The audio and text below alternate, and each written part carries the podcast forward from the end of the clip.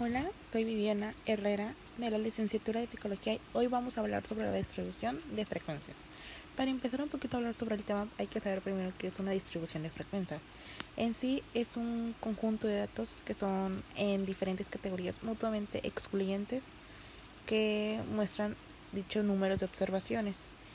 La distribución de frecuencias tiene ciertos elementos que son el rango, los intervalos de clase, los límites de clase, los límites reales, número de clases o intervalos, el tamaño o anchura de clase y la frecuencia y las marcas de clase. ¿Qué es el rango? El rango es la diferencia entre el dato mayor y el dato menor. El intervalo de clase es, se obtiene restando el límite inferior de una clase del límite inferior de la clase siguiente. Los límites de clase son los extremos de un intervalo, se les llama límites de clase.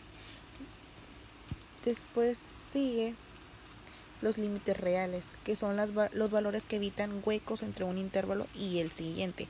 Por ejemplo, si tenemos un 23 y un 29, el límite real sería 22.5 porque está antes del 23 y el 29.5 porque es el siguiente del 29, o sea, sin dejar ningún hueco. Después sigue la marca de clase, que es el punto medio. Es el punto medio de un intervalo que se representa con la letra X y se obtiene con la siguiente expresión, que es X, que es el límite inferior más el límite superior entre dos. Como anteriormente dijimos, 23 y 29 lo sumamos y lo dividimos entre dos y eso nos va a dar la marca de clase. Después sigue la frecuencia acumulada. Este se obtiene sumando la frecuencia de este intervalo con la frecuencia de los intervalos anteriores. Este, un ejemplo es que en la frecuencia nos den 6 y la siguiente sea 8. En la frecuencia acumulada empezamos con 6 y le sumaremos la frecuencia siguiente que sería, que sería 8.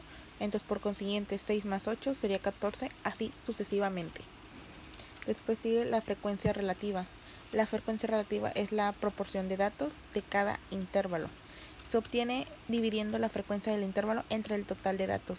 Por ejemplo, si nuestro total de frecuencias son 120, vamos a hacer este 120, perdón, 6 entre 120 y nos va a dar nuestra frecuencia relativa. Después sigue la frecuencia relativa acumulada. Eso se saca dividiendo la frecuencia acumulada de cada intervalo entre el número total de datos.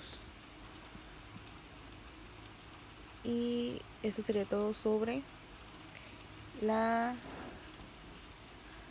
distribución de datos.